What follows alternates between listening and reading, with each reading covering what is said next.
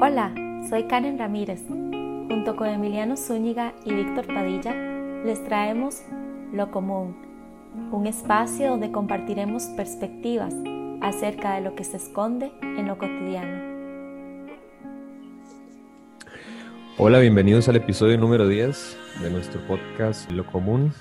Les agradecemos por escucharnos cada semana, comentar y compartir nuestras publicaciones de Facebook.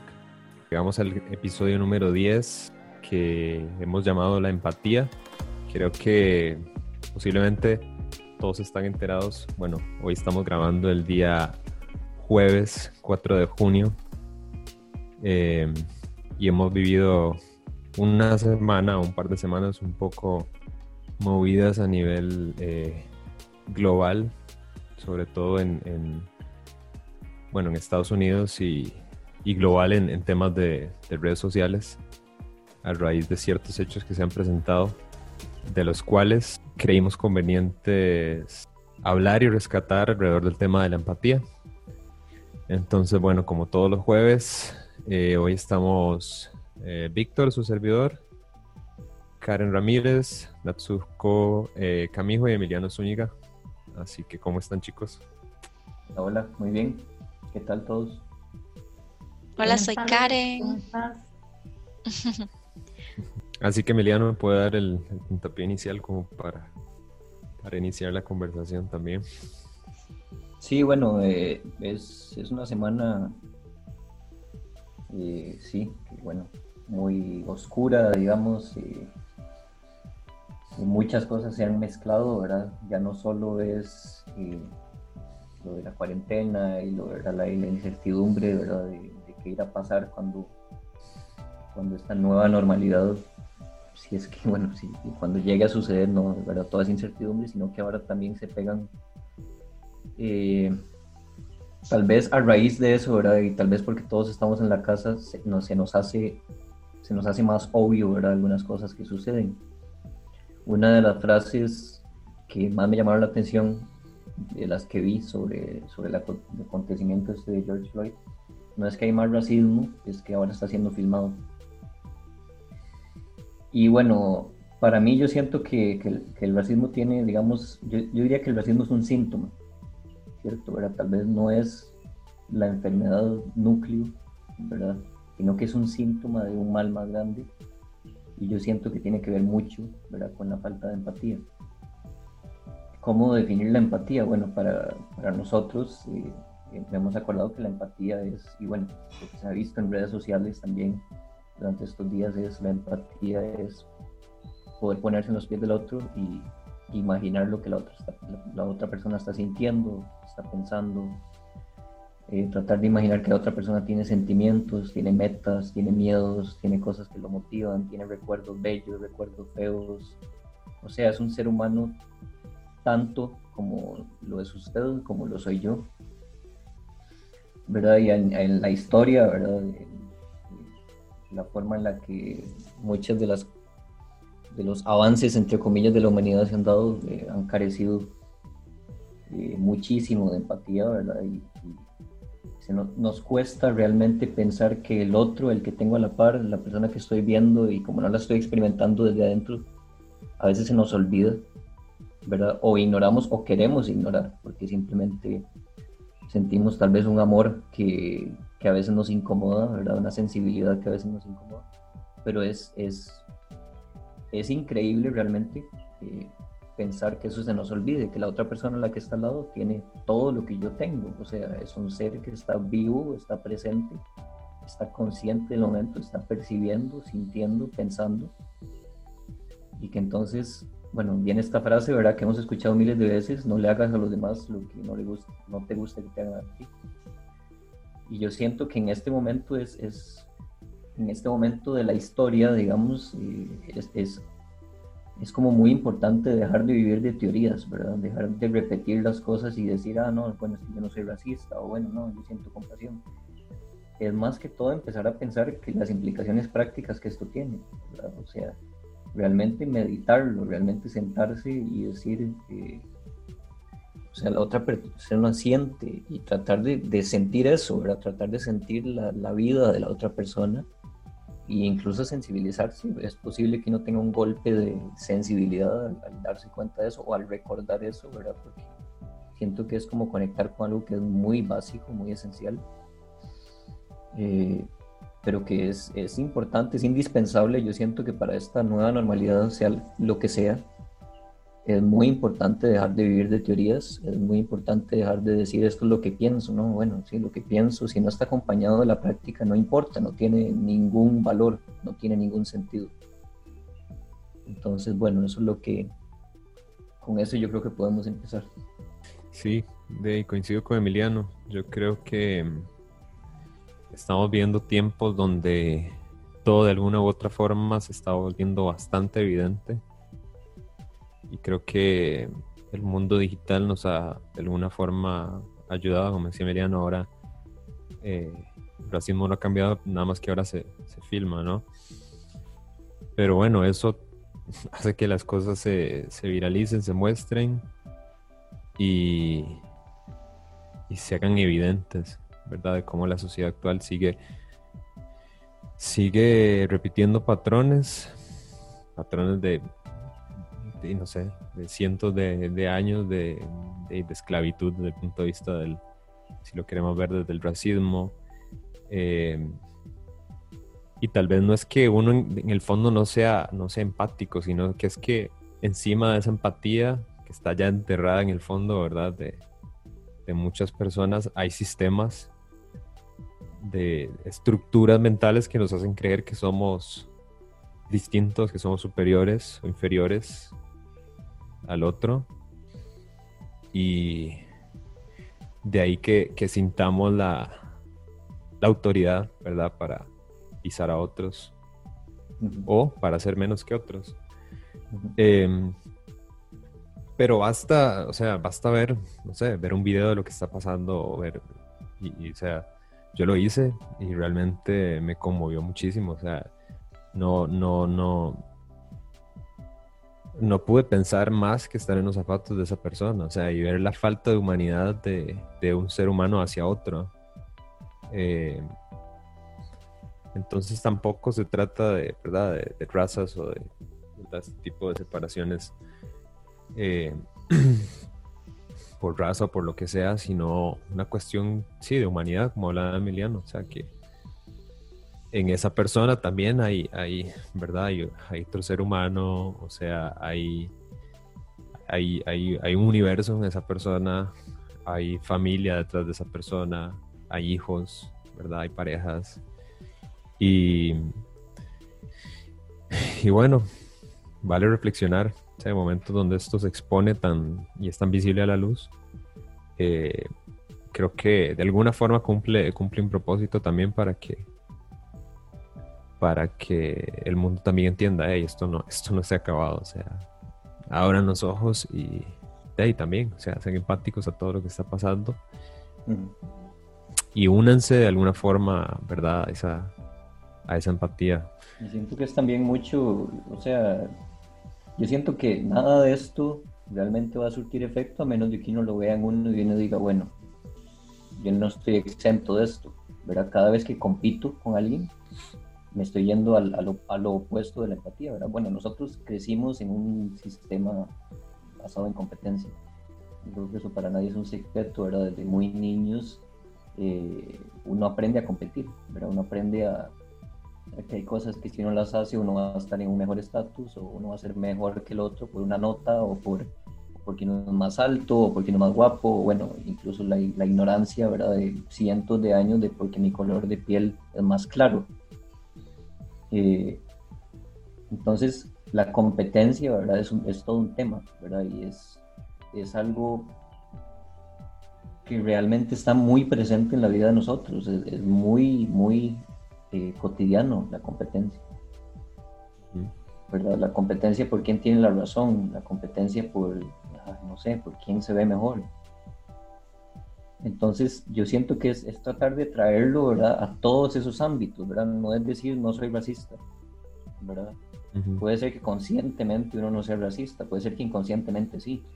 Por ejemplo, nosotros vivimos en un país en el que hay una provincia caribeña llamada Limón y yo ayer pensé, yo nunca he ido al centro de Limón. no lo conozco. Y me parece increíble pensar eso, ¿verdad? Pensar que yo toda mi vida he pensado que Limón es un lugar aparte.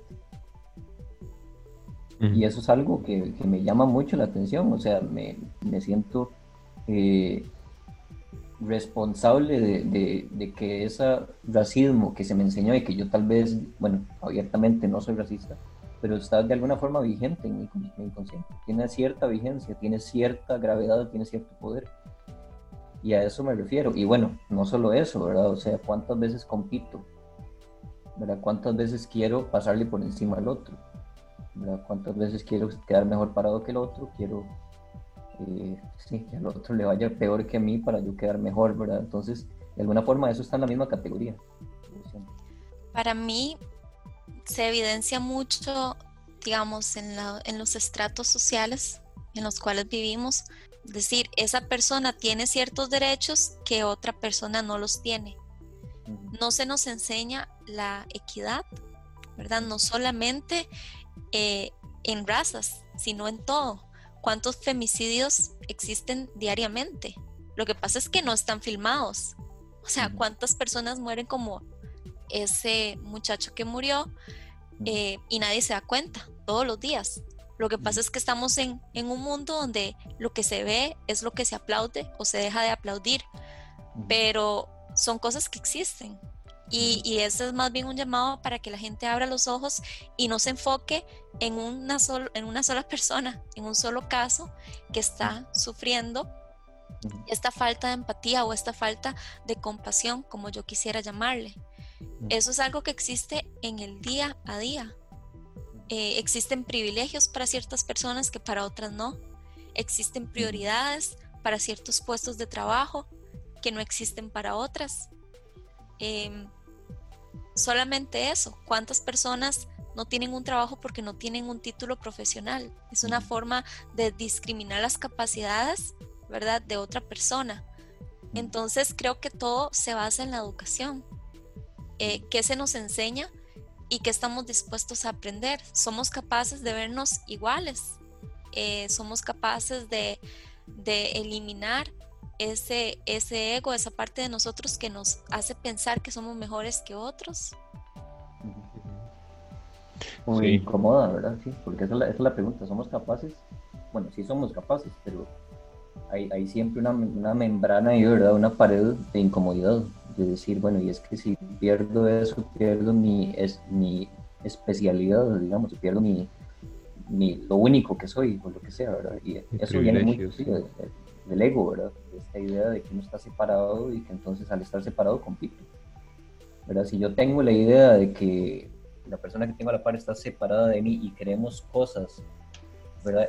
Incluso toda esta idea, bueno, ayer veía un, un video de, que bueno, se me acaba de venir a la mente un video de, de, una conferencia de Alejandro Jodorowsky, en la que él dice nosotros desde muy pequeños nos enseña que el espermatozoide que llega al óvulo es el ganador, ¿verdad? Es el campeón.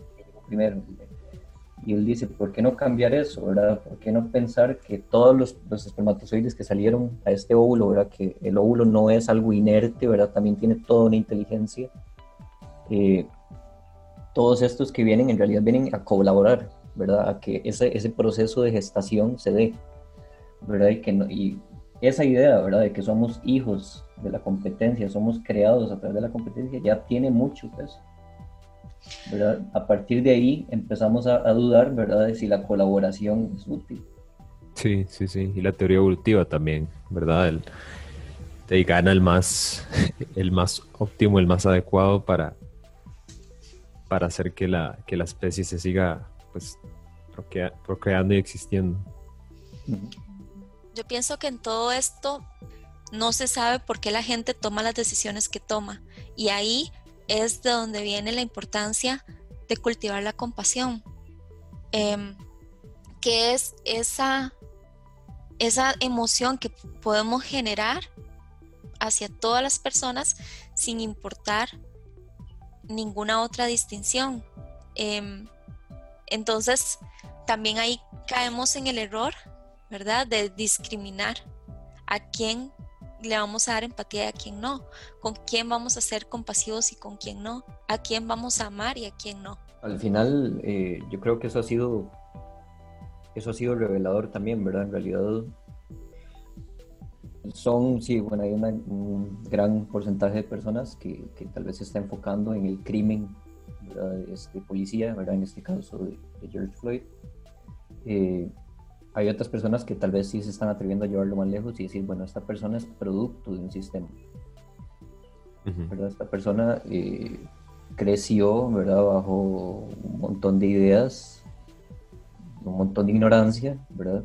Eh, pero yo siento que tal vez, o sea, eso, eso sí, bueno, ese es un caso que, que podemos analizar, ¿verdad? De, de una forma, eh, no sé, bueno, desde nuestra propia perspectiva, pero yo siento que para propósitos, tal vez, ¿verdad? De traerlo, de traer esto más hacia lo cotidiano, podríamos enfocarnos en cómo también, ¿verdad? Nosotros hemos sido víctimas de una ignorancia, ¿verdad? Que nos, que nos ha llevado, ¿verdad? A desconectarnos del otro. ¿Verdad? O sea, yo siento que esto, ¿verdad? De, de, sí, uno en realidad no es culpable de la información que uno recibió, pero sí es de alguna forma responsable de que, de que ¿verdad? de lo que tenemos almacenado en la mente, los, consciente o inconscientemente, ¿verdad? Porque eso es al final lo que realmente define nuestras acciones. Hasta, hasta que uno pueda ser consciente de eso, o sea, porque si no está en la ignorancia es muy difícil traer eso a conciencia. O sea, tal vez actos como estos a mucha gente sí los haga pensar y los traiga a conciencia y digan, bueno, mira, sí, es que yo actúo de tal forma, yo hago esto, yo hago lo otro. Pero digamos, verdad, hay mucha gente que, cree que está en lo correcto dentro de su ignorancia. Eh, entonces, más allá de que todos nos volvamos conscientes de esto, ¿verdad? Debido tal vez a una madurez eh, no sé, a una madurez de, reflexión propia. Eh, de alguna manera eh, no podemos esperar a que toda la humanidad un día despierte y diga, mira, sí. O sea, yo creo que las estructuras en sí tienen que, o esa gente que toma conciencia de alguna forma tiene que contribuir a que las estructuras eh, cambien de raíz, ¿verdad? De, que las, la educación, ¿verdad? De pequeños sea distinta para no tener que esperar que toda la humanidad un día diga, mira, si somos conscientes de esto y vamos a cambiar, porque eso sí es difícil. Entonces, yo creo que en, la raíz de todo esto ya sé, sí, o sea, eh, la educación que, pues sí, de alguna forma tiene que promoverse un cambio a través de estas personas que sí, a través de nosotros, digamos que de alguna otra forma somos conscientes de esto y, y también velamos por y estamos a favor de, una realidad donde todos nos veamos como iguales.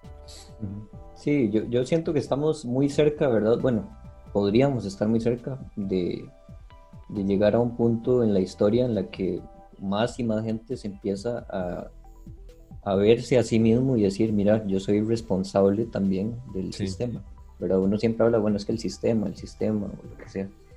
Uno es parte del sistema, uno alimenta el sistema. ¿Verdad? O sea, de muchas formas, hay, hay, formas tal vez más obvias de alimentarlo, pero, pero uno es parte de, ¿verdad? Es como, es, sería como decir que uno no, no conforma o uno no es una parte de la totalidad, o sea, sí lo es totalmente. ¿verdad? Entonces, yo creo que en eso consiste, ¿verdad? Todo esto al final de cuentas es una invitación, eh, como casi que, que, decir, como que se siendo en alerta y decir, eh, bueno, véase, digamos, véase eh, ahora es tiempo, eh, es necesario.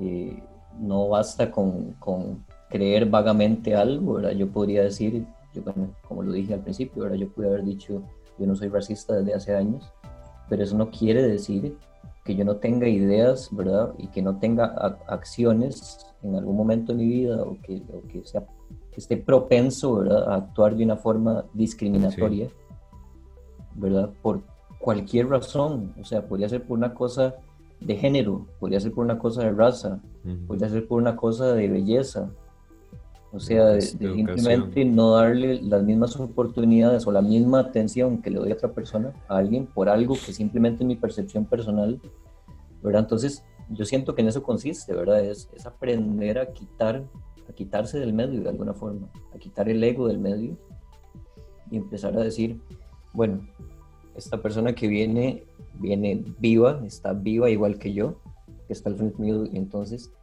le voy a hablar a esa vida que está al frente mío, no es, le voy a hablar a esa persona con estas cualidades, le, voy a, le voy a hablar a esa energía que está al frente mío, pero voy a tratar de escucharla, porque de alguna forma yo querría eso, y cuando, cuando yo he estado, digamos, en situaciones en las que siento que, que estoy recibiendo una atención injusta, es muy doloroso. Entonces, póngase a pensar que esa persona que está al frente está pasando por eso en ese momento, ¿verdad? Y cómo uno podría no alimentar eso, ¿verdad? No, no inyectar o ponerle más fuego, ¿verdad? A esa sensación de incomodidad y de tristeza y dolor que esa persona podría estar sintiendo, ¿verdad? Y entonces hacer una pausa, ¿verdad? Yo siento que en, todo esto, hacer una pausa, ¿verdad? Llegar a un, momento de, de silencio, de decir, basta, voy a, voy, a, voy a dejar de tirar lo que se me viene a la mente una, una y otra vez, es hacer una pausa y decir, bueno, me veo en la luz de, este, de esta acción que estoy haciendo, que estoy, que estoy actuando, eh, estoy realmente siendo la persona con la que me gustaría estar, estoy realmente siendo esa persona, ¿verdad? Que, con la que yo disfruto, estoy siendo amigable, estoy siendo compasivo, estoy, estoy realmente profesando eh, practicando lo que por otro lado profeso, digamos, o estoy en automático, ¿verdad? Estoy consciente o estoy inconsciente, al final es eso, ¿verdad? Es, estoy consciente de lo que está pasando o estoy en automático.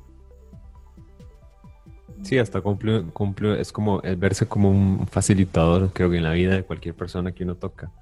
O sea, eh, facilitador de, esa, de un espacio de sanación, porque también el simple hecho a veces de escuchar puede cumplir esa función, ¿verdad? De sanar porque yo creo que esto, encontrar la empatía es un proceso de sanación, o sea, como les decía hace un rato, creo que la empatía está debajo de todo esto, estas capas, y, y requiere un proceso de, sanación, ¿verdad? un proceso de desprogramación, de dejar ir identidades para al final quedar al desnudo y, verse, verse en los zapatos del otro.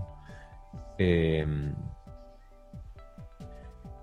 pero sí, sí, sí, creo que es esa compasión de la que hablaba Karen, ¿verdad? Esa compasión que para mí va mucho desde la sanación, es como el, ser compasivo, yo lo relaciono con el, el permitirle a otro también sanar a través de mí de alguna forma. Es como crearle un espacio de seguridad donde se sienta esa persona escuchada y donde yo pueda tener la empatía para, para, para ponerme en los zapatos de esa persona y entenderla, ¿verdad? Entrar como en esa humanidad que uno se identifica, o sea, yo creo que uno se puede identificar casi que en todas las experiencias de, las otras personas. Bueno, a mí algo que me ha ayudado es eh, la meditación. Realmente la meditación para mí es ese espacio donde no solamente me pongo en contacto con, con mi interior, sino que también puedo extenuar esa energía interna hacia los demás y realmente eh, poder expandir esa energía, porque, a ver, en situaciones como las que están pasando, muchas veces nos preguntamos, bueno, ¿y qué puedo hacer yo al respecto? porque es muy fácil opinar, ¿verdad? Es muy fácil criticar también, em, pero ¿qué puedo hacer yo? Y realmente, desde mi opinión personal, lo que yo puedo hacer es cambiar la forma en cómo yo soy, eh, tratar de ser un ejemplo Y tratar de ser esa, esa energía, como, como dice Emiliano, esa energía que aporta luz, que aporta energía positiva, que aporta paz, que aporta esos, todos esos sentimientos buenos que, que nos gustaría tener alrededor, ¿verdad? Muchas veces solo basta con sentarse con uno mismo en un momento de enojo o de furia y decir, a mí me gustaría estar rodeada de esta energía todo el tiempo, probablemente la respuesta sea no. Póngase usted mismo a analizarse en un momento incómodo, en un momento negativo y piense, ¿qué pasaría si yo me rodeo de personas como yo estoy en este momento? Mi mundo sería muchísimo más difícil, muchísimo más caótico. Entonces yo he encontrado en la práctica de la, de la compasión ese espacio donde yo pueda realmente empatizar no solamente con las personas que me es fácil, como tal vez un familiar, un amigo cercano, sino con personas completamente desconocidas e incluso con personas que pudiera entender como mis enemigos. Es muy bien para usted ah, caminar en la calle. Hay muchas gentes y observar cómo usted eh, reacciona.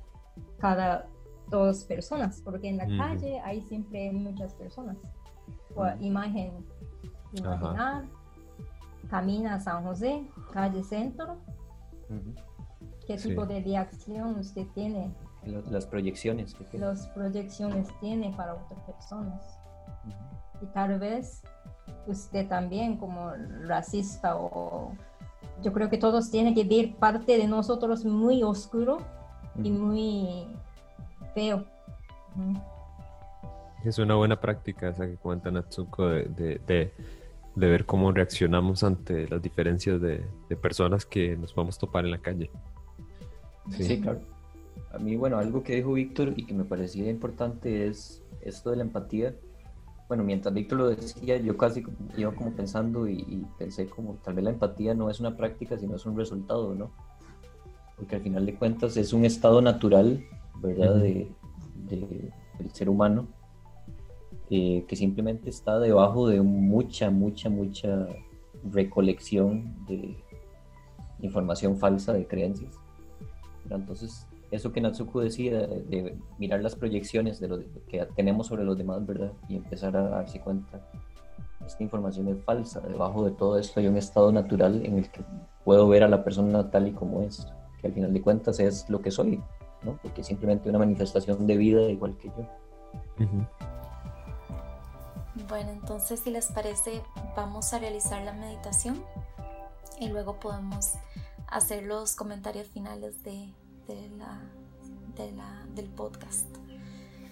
Los invito a colocarse en una postura cómoda, con la espalda erguida, los brazos relajados. Siéntese cómodo y poco a poco comience a cerrar los ojos como si fuera a quedarse dormido. Respire profundamente varias veces por la nariz y exhale por la boca. Concéntrese en la respiración.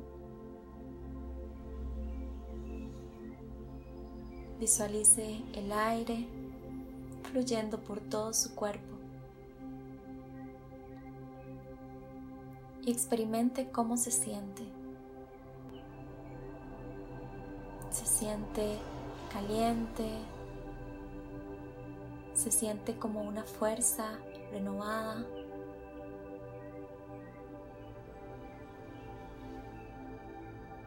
Se siente seguro.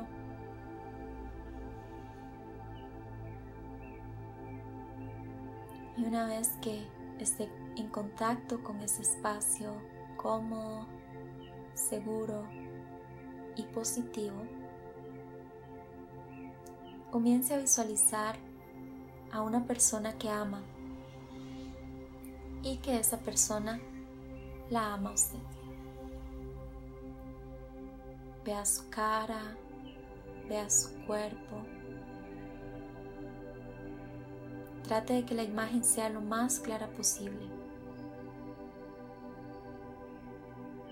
Vea su reacción cuando están juntos. Y con su próxima inhalación, respire el amor que recibe de esa persona. Y respire la, la bondad amorosa que hay dentro suyo cuando exhala.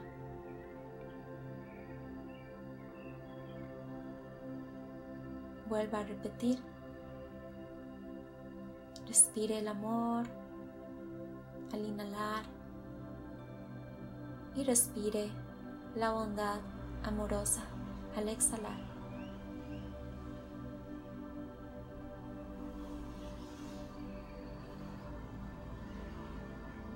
Hágalo cuantas veces sea necesario hasta que pueda cultivar esa sensación adentro.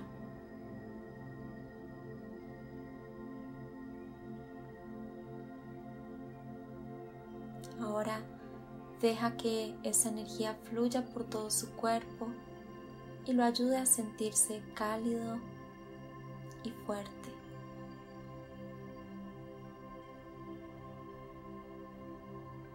Cuando esté listo, deje que la imagen de esa persona se desvanezca.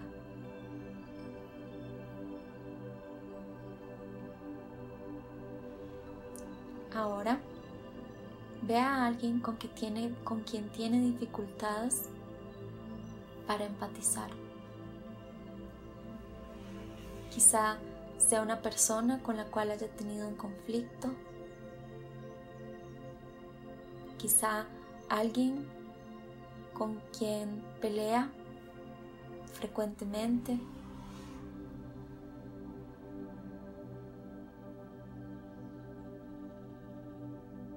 Podría ser una persona que a usted le parece que tiene dificultad con los demás.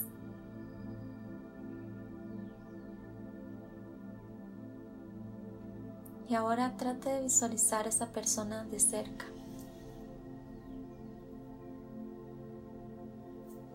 Pregúntese qué tienen en común. ¿Tiene un cuerpo como usted? ¿Tiene sentimientos como los suyos? Esa persona experimenta alegría, amor y dolor como usted. Esa persona quiere ser amada, quiere ser entendida,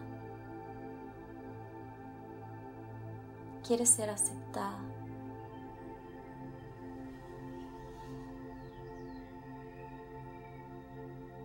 Ahora respire.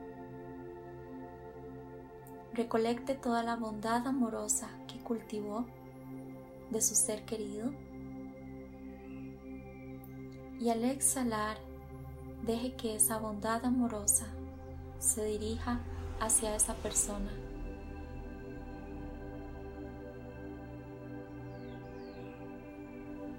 Y siga repitiendo cuantas veces sea necesario. Mientras lo hace, intente comprender sus acciones y sus necesidades.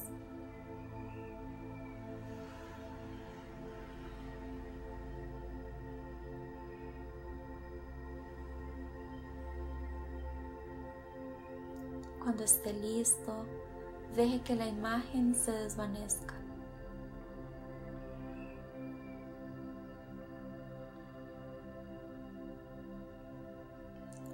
Observe cómo se siente. ¿Es capaz de permanecer en ese estado de amor,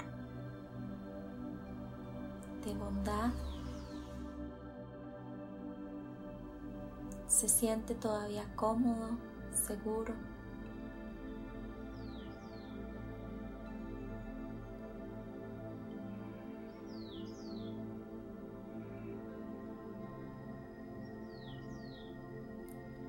Poco a poco vuelva a concentrarse en su respiración. Respire profundamente por la nariz y exhale por la boca.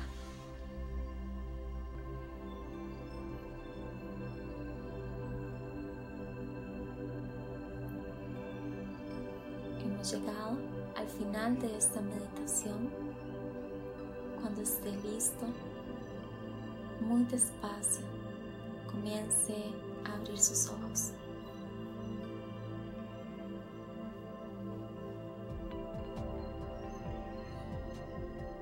Bienvenidos. ¿Cómo se sienten? Me fui en el viaje. Muy bien. Muy bien, sí.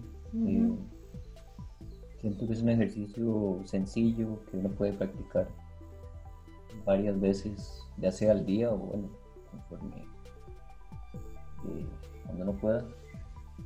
Eh, y sí, yo siento que es, es, muy interesante empezar a ver el potencial de, ¿cómo se dice? O sea, de empezar a ver lo común que hay, eh, que tengo yo con una persona que en algún momento de mi vida eh, no me ha caído bien o que, bueno, si es el caso de haberlo odiado, una palabra grande, pero empezar a ver, ¿verdad? Que, que sí, que en realidad todos estamos como en un misterio, ¿no? No sabemos muy bien qué hacer, no hay una receta muchas veces y, eh, uno puede empatizar con eso, con, la idea de que la otra persona también está en una búsqueda como yo. Bueno, y lo importante de todo esto es reconocer que el amor eh, es un sentimiento que es infinito y que es abundante. Y todos tenemos la capacidad de cultivar ese sentimiento. Hay muchas personas que tal vez han pasado mucho tiempo sin contacto con este estado y tal vez no recuerdan cómo se siente. Pero existen manifestaciones de amor eh, que podemos ver cada día, desde que nos despertamos hasta que cerramos los ojos. Eh, con solo el hecho de tener un plato de comida al frente, eso es una manifestación de, de amor. Entonces es muy fácil captar de energía ya sea desde adentro o desde afuera. Si encontramos una sola persona que nos demuestre amor, que nos demuestre amabilidad, podemos recargarnos con esa energía y poderla expandir, ¿verdad? Y proyectar en otras personas, principalmente en esas personas a quienes creemos que no lo tienen. Porque al final es una percepción nuestra, ¿cierto? Sí. Bueno, muy bien creo que, este episodio, bueno, nos da una nueva dimensión porque incluimos esta meditación. Creo que va a ser, va a dar buen resultado y, y bueno, posiblemente para todos ustedes este sea nuestro último episodio de la temporada 1. Creo que vamos a dar un par de semanas mientras preparamos la temporada 2. Así que bueno, para que no se asusten cuando no nos vean semanalmente y a ver qué cosas nuevas trae la temporada 2. Muchísimas gracias por escuchar. Este fue el podcast número 10 de Lo Común. Para escuchar más episodios como este, nos pueden seguir en Spotify como Lo Común. Y si quieren hacernos cualquier comentario, cualquier pregunta acerca de este u otro podcast, nos pueden contactar en nuestra página de Facebook, Lo Común Podcast. Entonces aquí me despido, nos vemos la próxima. Muchas gracias. Muchas gracias. Listo. Ok.